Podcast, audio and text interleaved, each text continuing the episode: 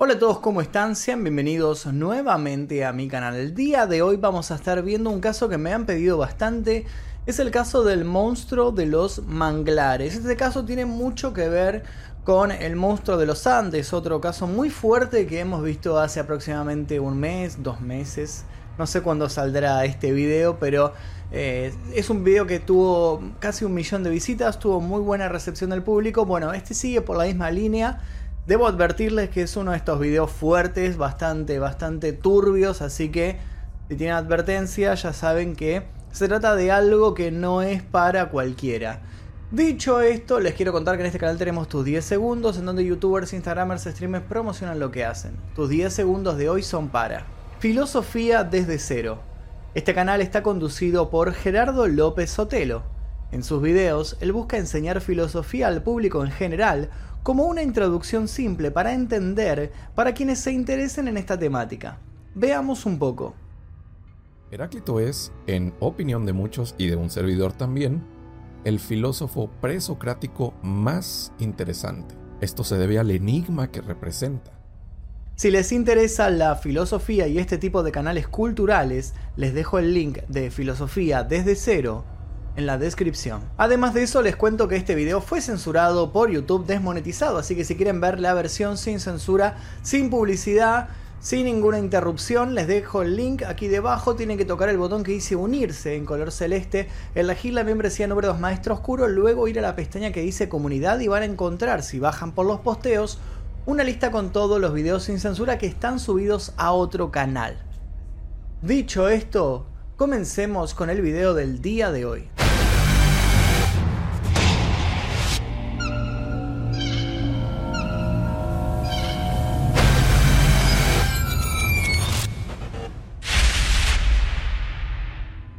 Daniel Camargo Barbosa, también conocido como el monstruo de los manglares o el sádico del charquito, fue uno de los mayores asesinos de América Latina. Era una persona con un alto coeficiente intelectual y gracias a sus dotes pudo escapar de la cárcel de la Gorgona.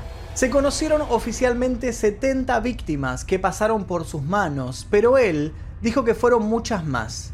Entre las situaciones que lo hicieron destacar en el podio criminal aparece su relación con Pedro Alonso López, también conocido como el monstruo de los Andes, quien se presume que asesinó a más de 300 chicas. Ambos compartieron sus días mientras estuvieron privados de la libertad. Si no conocen al monstruo de los Andes, no conocen su historia, los invito a ver el video. Al final de esto les voy a dejar un link directo para que vayan a ver el documental que nosotros preparamos. Lo que hoy van a presenciar es una historia intensa que tiene un final igual de violento que su vida. La historia comienza un 22 de enero de 1930. Daniel Camargo Barbosa nació en Cundinamarca, Colombia. Antes de cumplir un año, su madre falleció y quedó al cuidado de su padre, que tenía problemas con el alcohol. Posteriormente, él rehizo su vida y se casó con una mujer. Ella, lejos de gozar de una vida normal, tenía problemas de fertilidad y un obsesivo e insatisfecho deseo de tener una hija. Lamentablemente para Daniel, los deseos de esta mujer desembocaron en él. Su madrastra lo vestía como una nena cada vez que podía, además lo obligaba a ir de esta forma al colegio y como si eso fuera poco, debía presentarse con un nombre femenino. Todos sus compañeros se burlaban de él. Cuando llegaba a su casa enojado por lo que le hacían hacer, la madrastra lo castigaba clavándole alfileres. Según Absalón Jiménez Becerra, un investigador de la Universidad Distrital de Bogotá, la niñez de Daniel Camargo fue difícil gracias a los problemas psicológicos de su madrastra. Obligarlo a vestir como no quería, acompañado del maltrato y el rechazo de esta mujer, generó en Daniel un odio hacia el sexo opuesto. Si el pequeño Camargo necesitaba refugiarse en alguien, esa persona era su padre, pero él no estaba para nadie. Era alcohólico, violento y nada afectuoso. Su mayor y casi único interés era el dinero y como figura paterna era muy distante, dominante y riguroso. Las pocas veces que trataba con su hijo solían ser para darle brutales palizas. Años más tarde, tras las rejas, Camargo declaró, a mi madrastra no le gustan los niños, pero le encantan las niñas. La prueba es que ella consentía hasta el extremo a mi hermana. Ella tiene que haber sufrido algún trauma en su niñez que hizo que no le gustaran los niños. Cuando ella me ponía vestidos de mujer, pienso yo, lo que estaba tratando era convertirme en una mujer. Puede ser que no me odiara, puede ser que me amara, pero no me podía amar como un niño. A pesar de las humillaciones, Daniel se destacó por ser un estudiante sobresaliente en el colegio León 13 de Bogotá. Sin embargo, su deseo de seguir estudiando se vio truncado cuando se vio obligado a dejar la escuela para ayudar económicamente a su familia. Este cambio radical en su vida había contribuido a aumentar su amargura y resentimiento. Su vida siguió su curso hasta 1960. Ese año, Camargo conoció a una mujer llamada Alcira. Terminaron teniendo dos hijos, pero él la abandonó cuando conoció a una chica llamada Esperanza una chica de 28 años con la cual él se había hecho muchas ilusiones, incluso le había propuesto matrimonio. Cuando Camargo se enteró que Esperanza no era virgen, comenzó a explotar su lado criminal. Además de eso, un día al volver de trabajar encontró a Esperanza en la cama con otro hombre. Ese odio hacia las mujeres, aseguró el investigador Absalón Jiménez, viene con una serie de traumas de su infancia. Ese momento en el cual él se da cuenta que lo engañan es como el despertar de ese trauma y lo que sigue en adelante es todo ese odio hacia las mujeres que él trae guardado. Para ese entonces él ya estaba quebrado internamente. Sabía que no podía quedarse con todo ese odio dentro. Daniel Camargo entonces comenzaría con su venganza que se extendería hasta la década de 1990. Luego de encontrar a Esperanza con su amante, Camargo no cortó el lazo con ella, sino que hizo todo lo contrario. Aprovechando su avidez e inteligencia, la convenció para darle lo que no había conseguido, una mujer virgen. La culpa de Esperanza la llevaría a ser la mano derecha dentro del mundo oscuro de Camacho y de sus violaciones. Junto con su compañera, diseñó una estrategia para atrapar a las jóvenes. Iban a las tiendas o almacenes y él se hacía pasar por un personal de vigilancia. Ponía cara de rudo y con la mirada identificaba a su víctima. Cuando la nena pasaba cerca, este la acusaba de haber robado algún producto y la retenía a un costado. Esa era la primera parte del plan. Luego entraba en acción Esperanza y se hacía pasar por alguien que la quería ayudar. Cuando la víctima se acoplaba a ella, la llevaba a una cafetería y le ofrecía comer o tomar algo. Dentro de la comida ponía droga, Luego se la llevaban a su vivienda para que él abusara de la menor. Ese modus operandi ayudó a que se efectuaran cinco violaciones sin muerte. Pero la quinta víctima, que apenas era una niña, descubrió que había sido violada mientras dormía en el departamento de Camargo. Al salir de ahí, inundada de miedo y frustración, contó lo sucedido y luego de efectuar las denuncias, tanto Esperanza como Camargo fueron enviados a distintas prisiones en 1964. Todo parecía indicar que Camargo sería sentenciado a solo tres años, pero un giro de la justicia hizo que el juez revea la causa y suba el grado de los hechos. La condena subió a ocho años tras las rejas, lo cual destruyó el supuesto propósito inicial de Camargo de regenerarse. Había jurado no volver a hacerlo. Esto lo llenó de rabia y odio hacia la sociedad y también hacia la justicia. En el futuro Camargo declararía que ese sería el momento bisagra de su vida. Tras las rejas decidiría que en el futuro no dejaría con vida a una sola de sus víctimas, ya que esa era la única forma de evitar que lo delataran. A partir de ahí comenzarían los asesinatos. Pasados los ocho años y tras ser liberado, Camargo se dedicó a trabajar como vendedor ambulante de pantallas de televisión. Un día caminando a la salida de un colegio, vio a una niña de 9 años que lo cautivó. Se acercó a ella, la engañó y la llevó a una zona poco transitada. Entre los yuyos la violó y posteriormente la estranguló para evitar ser delatado. Al terminar con sus actos no la enterró y se retiró, dejando a su lado las pantallas de televisión que llevaba. Esa fue su primera violación con desenlace fatal. Al día siguiente Camargo tenía que seguir trabajando y decidió regresar para buscar los televisores que había dejado. De paso, iba a enterrar el cadáver de la nena. Él no se dio cuenta que estaba siendo observado por dos agentes de la policía que sospechaban de su comportamiento. Cuando el asesino se metió entre los pastizales, uno de los policías decidió seguirlo para interrogarlo. En ese momento él salió y el policía le preguntó dónde había ido y Camargo, luego de discutir e inventar excusas, lo condujo hacia los televisores. El policía terminó descubriendo el cadáver de la niña. Camargo fue detenido en Barranquilla ese mismo día. Esta vez la condena fue de 25 años en la prisión de la isla de la Gorgona. Esta era la versión colombiana de Alcatraz. Hasta ese momento ningún criminal había logrado escapar, pero Camargo haría la diferencia. Entre los rasgos habituales de los asesinos seriales está la inteligencia que puede llegar a desarrollar y Daniel Camargo no era la excepción, ya que se lo reconoce con un alto coeficiente intelectual. Diez años pasaron desde la llegada de Camargo a Gorgona. En ese lugar de 28 kilómetros cuadrados, situado en el Pacífico, invirtió su tiempo en leer libros de navegación y estudió con detalle las variaciones de las corrientes en torno a la isla. Los expertos decían que la Gorgona era un recinto penitenciario del cual era imposible huir. Y si alguien lo intentaba, los tiburones que navegaban en los alrededores se lo comerían. El escritor Juan Antonio Cebrián cuenta en su obra. En ese aislado paraje estuvo encerrado 10 años, pues lo cierto es que la isla por inhóspita apenas tenía vigilancia y los presos deambulaban a sus anchas por la pequeña extensión insular. La tarde del 23 de noviembre de 1984, Camargo, en uno de sus paseos, descubrió una pequeña barca abandonada y no se lo pensó dos veces. Empezó a remar con la desesperación de superviviente, sin alimentos ni agua. Remó sin descanso durante tres días hasta que divisó las costas continentales. Milagrosamente se había salvado, aunque su aspecto y situación anímica daban a entender que sus días estaban contados. Pero Daniel Camargo era inteligente y tenía capacidad para generar recursos que le permitieran seguir adelante. Había llegado a suelo ecuatoriano. Para su sorpresa, todas las tapas de los diarios hablaban de él. Como era de esperarse desde las autoridades de la Gorgona, no buscaron el cuerpo. Las autoridades de Colombia lo dieron por muerto una vez conocida su fuga pero durante 1984 comenzaron a encontrar muchos cadáveres de menores asesinados en Guayaquil, Ecuador. Camargo por su parte no seducía a sus víctimas, sino que hábilmente utilizaba su fealdad y vejez a favor de un sutil método de engaño y persuasión.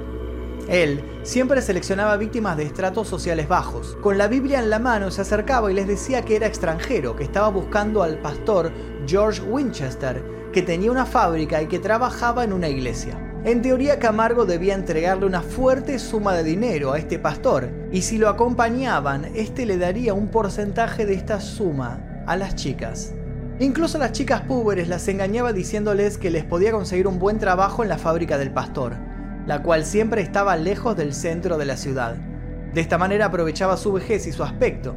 Nadie sospechaba de él. El pastor Camargo junto con la chica tomaban un colectivo, y cuando llegaban a un sector desolado, bajaban. Cuando llevaba a su víctima hacia la supuesta fábrica, él siempre caminaba adelante y a una distancia prudencial para generar confianza. Entonces era cuando él, con la excusa de buscar un atajo, la conducía hacia otro camino más alejado. Si ella se rehusaba, él la dejaba ir y ella se salvaba. Si lo seguía, cometía el crimen. Como consideraba que la violación con muerte era un acto irrepetible y único, Camargo se esforzaba por retener todos los detalles sobre sus víctimas, memorizando siempre sus nombres, y cuando era posible tomaba objetos de su víctima para preservar un recuerdo, aunque muchas veces acababa vendiéndolos para sobrevivir. Poco a poco los cadáveres de las menores fueron apareciendo. En ellos se encontraban huellas de machetazos, cuchilladas, estrangulaciones y en la mayoría signos de violación. Todas estaban desnudas y eran encontradas entre la vegetación. Los forenses, la mayoría de las veces, no podían determinar con exactitud la causa de las muertes. Además, por esa zona de la provincia del Guayas, en que operaba Camargo, había una banda de sádicos violadores, de modo que también resultaba difícil la labor policial para determinar al autor. Luego de ser atrapado, el monstruo de los manglares confesaría que destripaba a sus víctimas para que la policía pensaran que habían sido las pandillas que habitaban en esos lugares los responsables de los crímenes.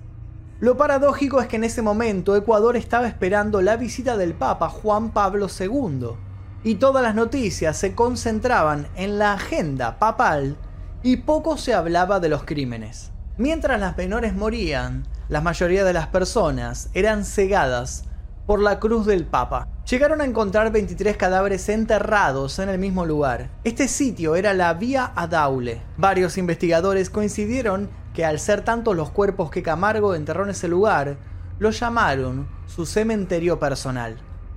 Los cuerpos eran principalmente de niñas pertenecientes a comunidades indígenas campesinas, colegialas, escolares y universitarias. La policía fue dotada de escopetas para hacer rondas de vigilancia. Tal fue la conmoción que nueve de las diez escuelas nocturnas de Guayaquil fueron cerradas. Camargo sobrevivía en esa ciudad como un indigente. Cargaba bultos en un mercado público, ganando menos de un dólar al día. Según las declaraciones del propio criminal, luego de cada asesinato vendía las pertenencias de las víctimas, ropa, joyas y elementos para el colegio. Por las noches dormía en los bancos de los parques. Su contextura física era lamentable. Era extremadamente flaco, estaba quemado por el sol, medía 1,65, tenía poco pelo y una frente amplia. Tenía las manos grandes, se vestía con camisas y trataba de andar lo más pulcro posible, dentro de sus limitadas posibilidades. Como había comentado antes, él era muy inteligente y culto. Era un hombre que le encantaba leer, sobre todo cuando estuvo tras las rejas. Las pruebas de los interrogatorios mostraron que tenía un coeficiente intelectual de 116, y la cultura que poseía era casi imposible de encontrar en alguien que dormía en parques y cargaba bultos en el mercado. El periodista Francisco Febres Cordero, quien tuvo la oportunidad de entrevistarlo, dijo lo siguiente. Como todo psicópata era brillante, tenía una respuesta para todo y podía hablar con igual soltura de Dios y del diablo. Buen lector, su formación literaria parecía que la había adquirido en la prisión de la Gorgona. Citaba a Hess, a Vargas Llosa, García Márquez, Guimaraes Rosa, Nietzsche, Stendhal o Freud. Cuando lo capturaron encontraron en el maletín de mano que portaba, junto con una prenda íntima de la última niña a quien acababa de matar y violar, el libro Crimen y Castigo de Dostoyevsky. En 1986, gracias a las autoridades ecuatorianas durante un control en una carretera, lograron identificarlo. Una inspección rutinaria de la policía ecuatoriana logró detener a un hombre desgarbado. Llevaba con él una bolsa. Lo que encontraron dentro de la bolsa eran las pertenencias, la ropa de una niña que Camargo acababa de matar. Cuando la policía examinó las pertenencias se quedaron sorprendidos. Era la ropa de Elizabeth Telpes, de 9 años de edad. Inmediatamente lo detuvieron. Posteriormente, María Alexandra Vélez, una chica guayaquileña que se había salvado del violador, identificó a Camargo cuando fue llamada a testificar. Condenarlo no había sido difícil. Un 31 de mayo de 1986, él mismo se declaró culpable, sin cómplices, admitiendo 71 asesinatos y violaciones. Como si eso fuera poco, les mostró a la policía con una increíble frialdad los sitios en los que dejó los cadáveres de sus víctimas. Después de su detención fue llevado a la cárcel de Guayaquil, hasta que en 1989 fue trasladado al penal García Moreno de Quito para cumplir la máxima pena que existía y aún existe en Ecuador, 16 años para un asesino de 71 niñas. Un castigo sin duda paupérrimo para todos los crímenes que había cometido el monstruo de los manglares. Desde el principio de su encarcelamiento en la cárcel de Guayaquil, Camargo tuvo que ser especialmente vigilado para evitar que los otros presos lo asesinaran. Desde el momento que fue trasladado al penal García Moreno, sus primeros días compartió celda con Pedro Alonso López, alias el monstruo de los Andes, otro psicópata colombiano del cual se dice que cometió más de 300 asesinatos. Les repito, si les interesa conocer la historia del monstruo de los Andes, hay un video en el canal. Pero la bestia de los manglares no duraría mucho encarcelado.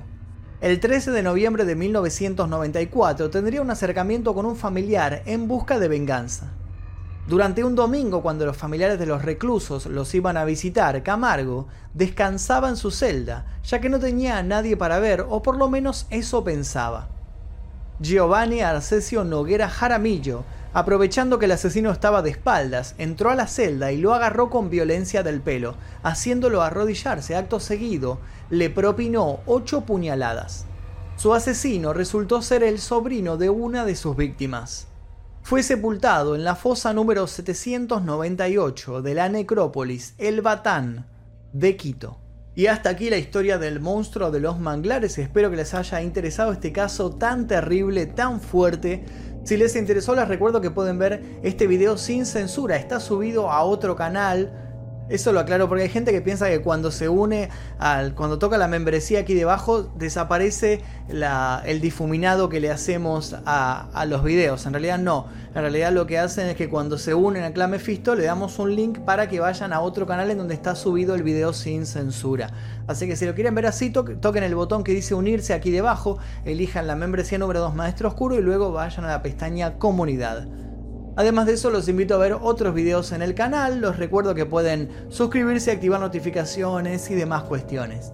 Mi nombre es Magnum Mephisto, nos veremos seguramente en el próximo video. Adiós.